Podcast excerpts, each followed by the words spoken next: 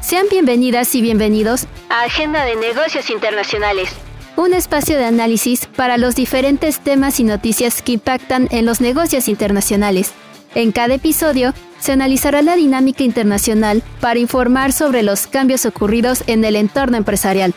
Todo esto acompañado de un equipo conformado 100% por estudiantes. Así que prepárense, porque ya inicia la tercera temporada de Agenda de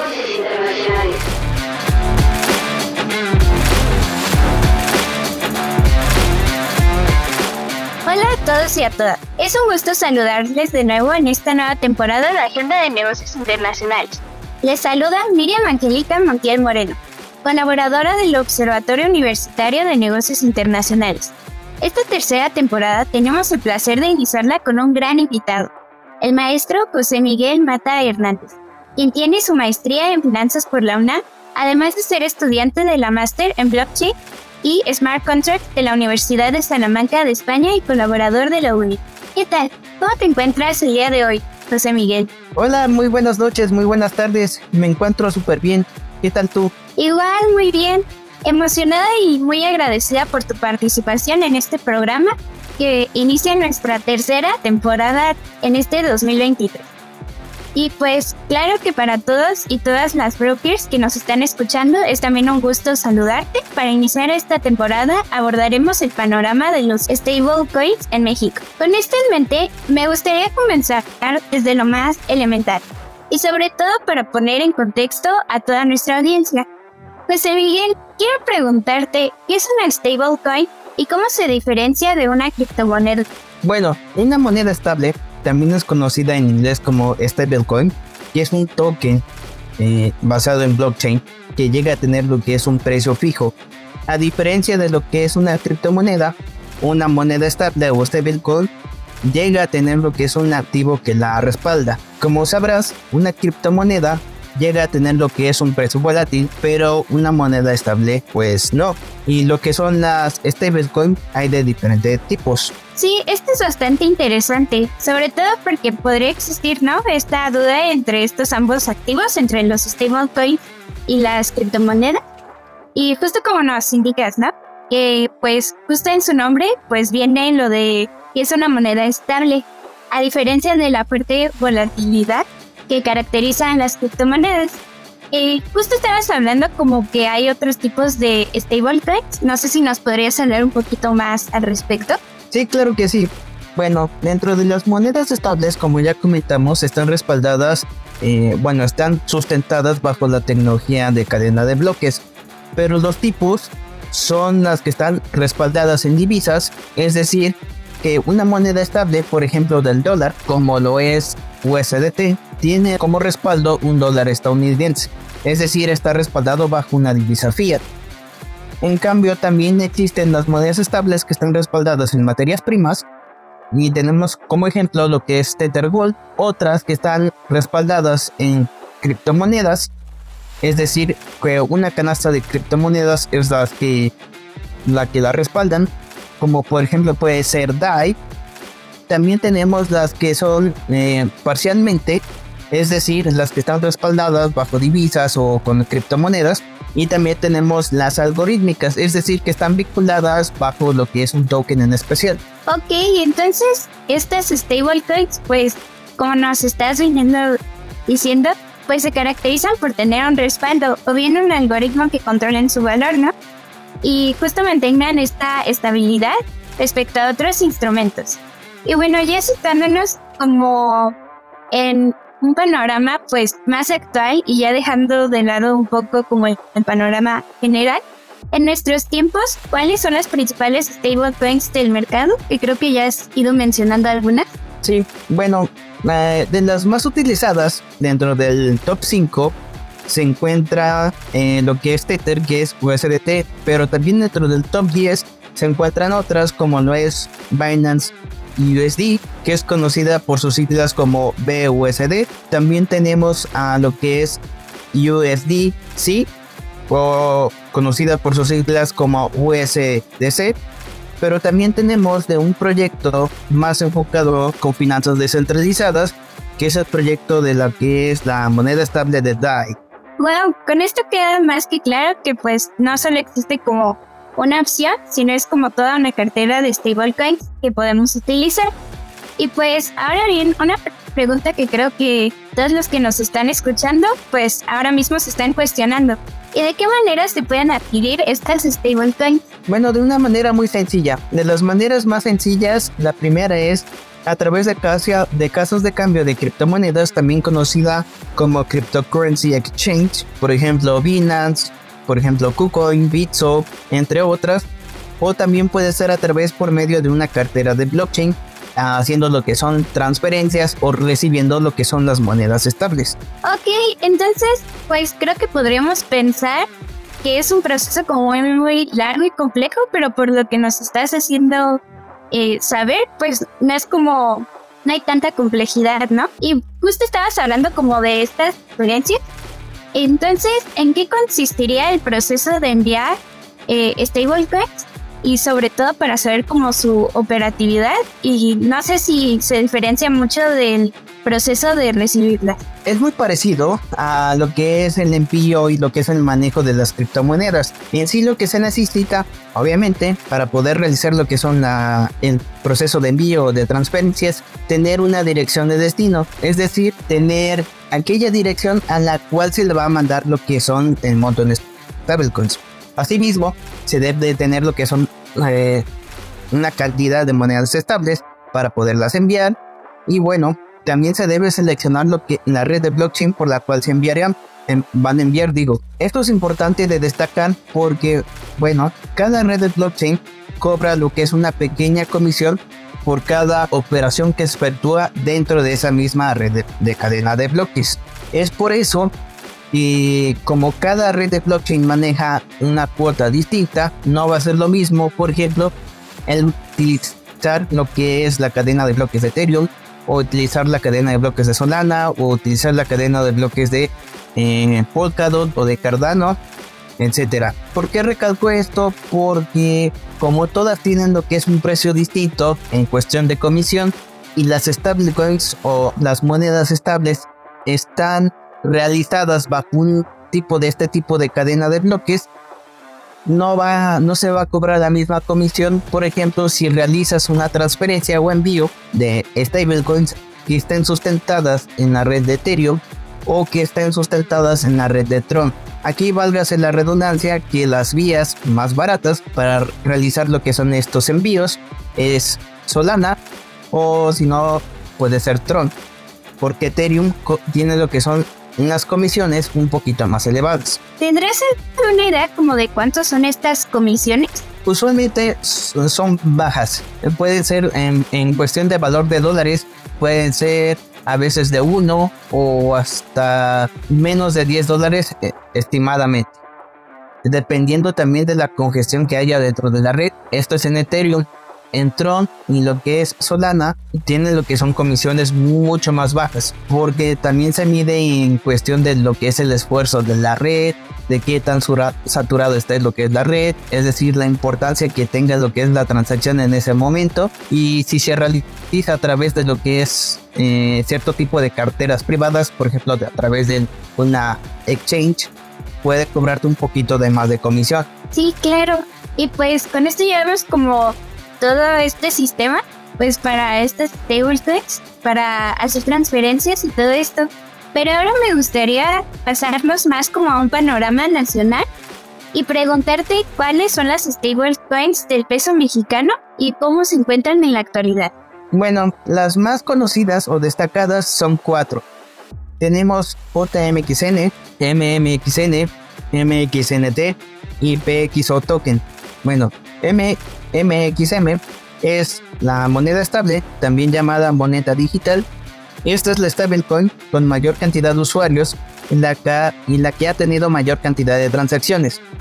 De ahí le sigue JMXN, que es en segundo lugar, y después de ahí está lo que es PXO token y MXNT. Aquí es importante destacar que se saca esta obtención de qué cantidad de usuarios y qué cantidad de transacciones se tiene a través de lo que son los escáneres, o los famosos escáneres de blockchain. Es decir, que estas stablecoins, como había comentado, están sustentadas bajo una red de blockchain.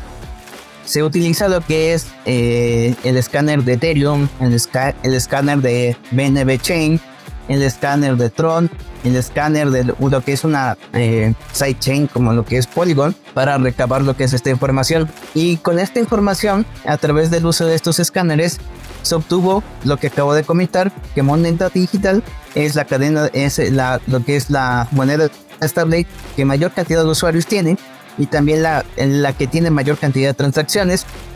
Es decir, que no supera los 10.000 usuarios lo que es moneda digital, es decir, los tenedores de carteras de esta stablecoin. Y de ahí le sigue lo que es eh, JMXN, que es parte de un proyecto que se llama Jarvis Network.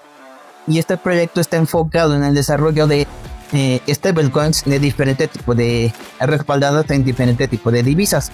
Por ejemplo, de lo que es el franco suizo, otras que es del euro, otra que es del, eh, del yuan chino, y así, y entre otros. Pero cabe destacar que MXNT es un proyecto realizado por Tether, que es el desarrollador de USDT, que como vimos es la stablecoin con mayor capitalización del mercado, pero a contraparte mexicana, o sea, la del, del peso mexicano, no le ha ido tan bien, porque tiene muy poca cantidad de usuarios y tiene muy poca cantidad de transacciones efectuadas. Y PX Token es un proyecto eh, de una chica de doctorado de la UNAM, pero asimismo casi no tiene usuarios y la cantidad de transacciones es realmente muy, muy baja.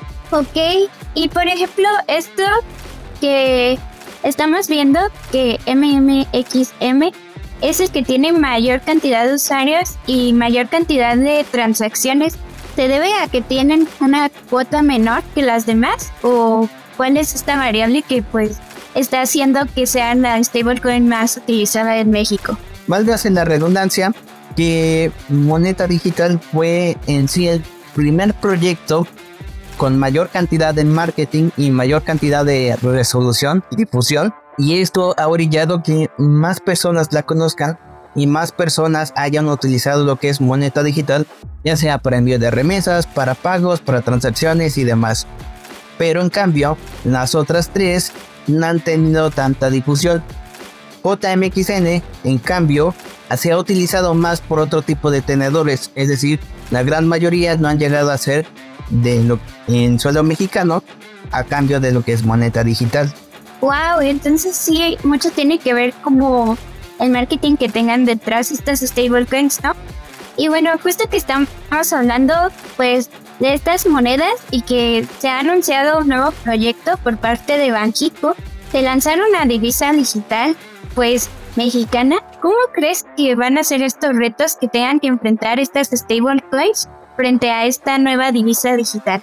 El principal reto sería, sería el incrementar eh, lo que es su cantidad de lo que son de usuarios que se la van a ver muy difícil porque lo más probable que pueda suceder es que tengan lo que es una reducción de usuarios y de transacciones precisamente porque lo que es el proyecto de la divisa digital del Banco Central, que es del Banco de México, conocido también en inglés como eh, Central Bank Digital Currency, va a opacar mucho lo que son las monedas estables del peso mexicano.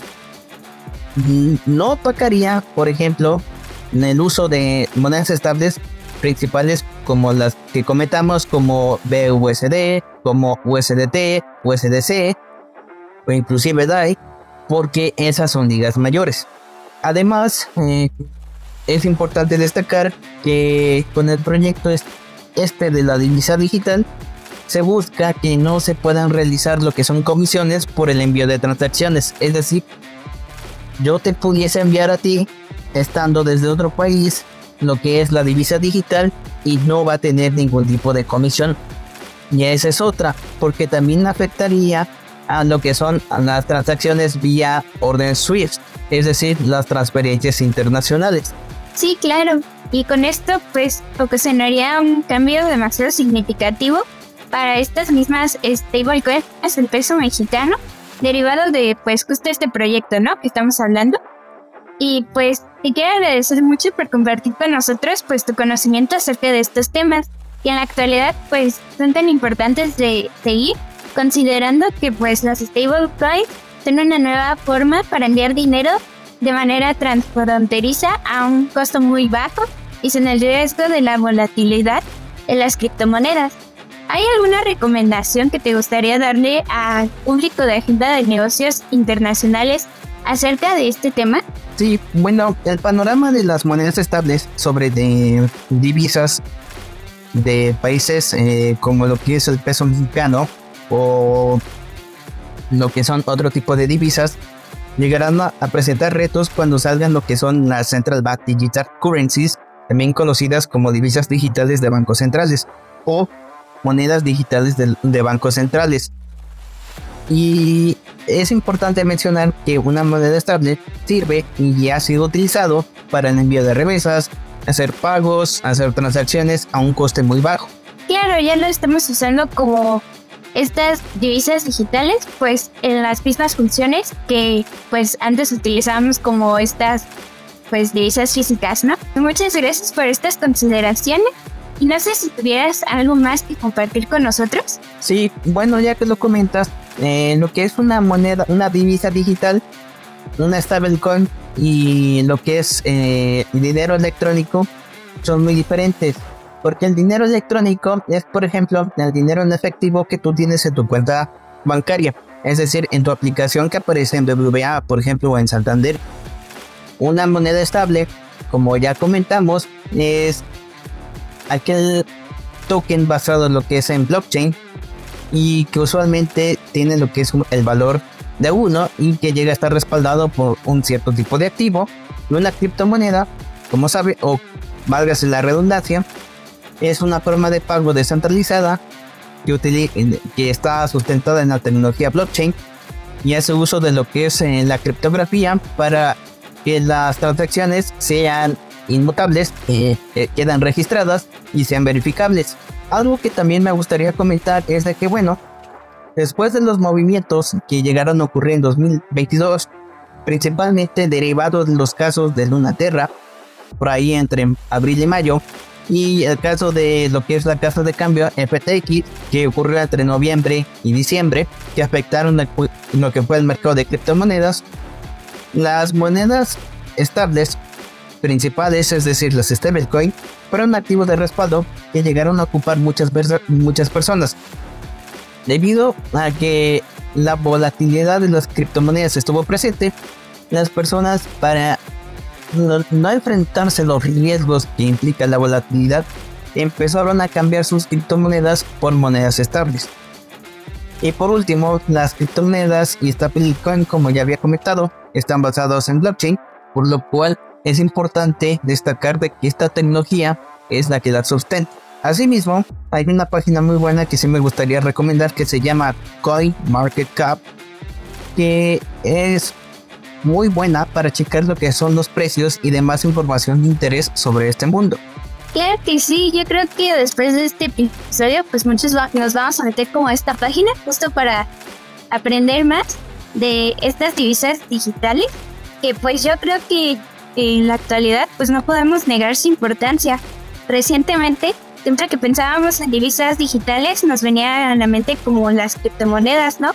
Que hemos asociado eh, a la volatilidad, que por lo mismo creo que ha sido como un obstáculo para que nos adentremos como en este mundo, pero ahora que nos has hecho el favor de enseñarnos acerca de las stablecoins, creo que es una valiosa alternativa, ya que cuenta como con este mismo respaldo del que tú nos has estado contando, que las hace como más estables, justo en este caso que nos estabas platicando del 2022.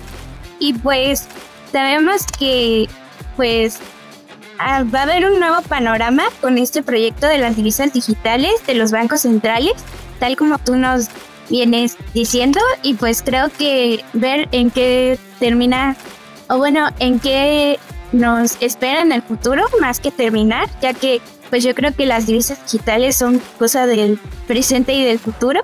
Entonces pues vamos a ver cómo, cómo lo vamos viendo como en los siguientes años, ¿no?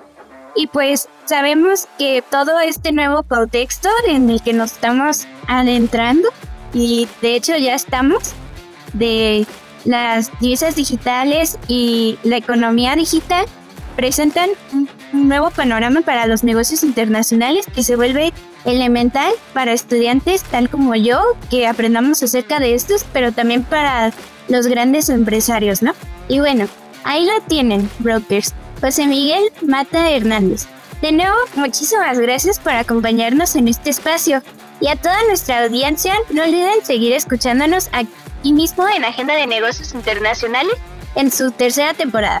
Y tampoco olviden de seguirnos en las redes sociales del Observatorio Universitario de Negocios Internacionales, las cuales se ubican en la descripción y donde aparte de saber sobre las actividades y demás contenidos que tenemos para ustedes, también se podrán enterar sobre diferentes temas alrededor de los negocios internacionales. Les acompañó Miriam Angélica Montiel Moreno. Fue un gusto compartir con ustedes un episodio más de Agenda de Negocios Internacionales. Y hasta luego. Muchísimas gracias, José Miguel. Muchas gracias en verdad por la invitación. En serio agradezco la oportunidad y el haber estado en este episodio de Agenda de Negocios Internacionales. Por cualquier duda o cosa, también les comparto mi red social por si gustan que hagamos contacto por ahí. Me pueden encontrar en LinkedIn como José Miguel Maternández. Estoy para servirles y para apoyarles. Ha sido todo un gusto con Miriam. Muchas gracias en verdad por todo. Hasta luego y bendiciones.